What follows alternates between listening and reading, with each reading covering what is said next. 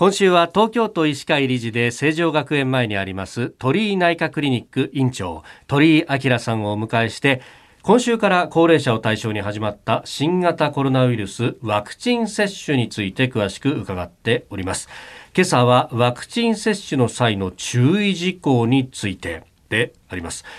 まあ、あのまずね、えーまあ、心配なことあったらかかりつけのお医者さんにご相談くださいということはさまざ、まなところで、えー、医師会も呼びかけてますけれども、まあ、これやった方がいいということですかはいあのぜひですね、えー、不安感があったらかかりつけ医の先生に相談していただければいいと思います。で特に、まあ、あのその中でも今までに免疫不全と言われたかですね。それから、はい、えー、心臓病腎臓病肝臓病あの、まあえー、生活習慣病を含めてですね基礎疾患のある方それから以前にアレルギーのある方それから子どもの時も含めて痙攣を起こしたことがある方、えー、こういう方はあの特に、えー、相談されるのがいいと思います。あと今あのよく血液をサラサラにする薬あの脳梗塞の予防とか心筋梗塞の予防薬ですね。こういう方も必ず相談していただくといいと思います。あの接種部位で出血が少し止まりにくいとかそういうこともあるみたいですので必ずその辺は注意をした方がいいと思いますよね。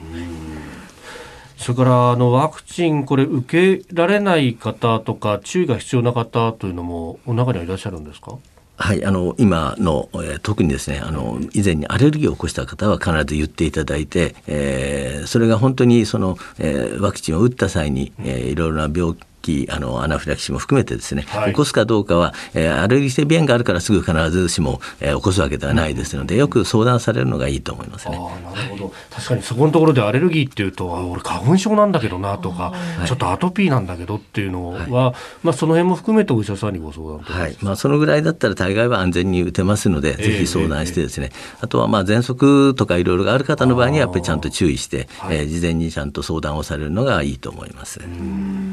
今アナフィラキシーという言葉が出ましたが、まあ、副反応、まあ、どういうものが考えられますか、はい、あの一般的にはあのインフルエンザと同じですね、はい、えー、打った場所が痛みが出るとか発熱がするとか倦怠感があるとかそういう形なんですけども、うん、まあ、1回目より2回目の方が少し強く出るということが言われてます。うん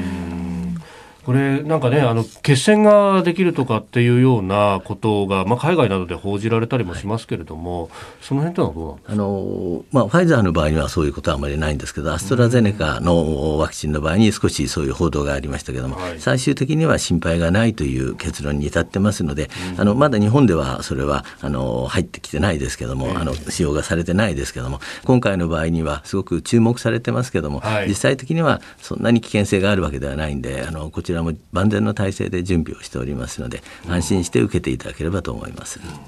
まずはあのご高齢の方からこう接種されると思いますけれどもその後例えばその基礎疾患の方に接種が接種の順番が回ってさらにその先ですね妊婦さんですとか10代の若い方あのお子さんはこれからどうなっていくんでしょうか？はい、あの今、えーと、基礎疾患のある方特に呼吸器心臓病腎臓病肝臓病あのあとは血液ですね。それから、えー、今あの精神疾患のある方にも、まあ、優先的に基礎疾患として、えー、申し出があれば打つ方向を考えております。それからもう一つは妊婦さんですけどもこれに関してはまだあのきちっとしたデータは出ておりません。ですからあのなかなか迷うところではありますけども基本的には、えー、メッセンジャー RNA がその悪さをするということはないと言われてます。ですけどもあの、まあ結論が出てませんので必ず、まあ、不安に思うとどうしようかと思っている方はかかりつけ医の先生に相談されるのがいいんじゃないかと思います。またあの子どもに対してもですね今変異種の問題とかいろいろで、子どもにも感染が及ぶということが分かってきてます。で、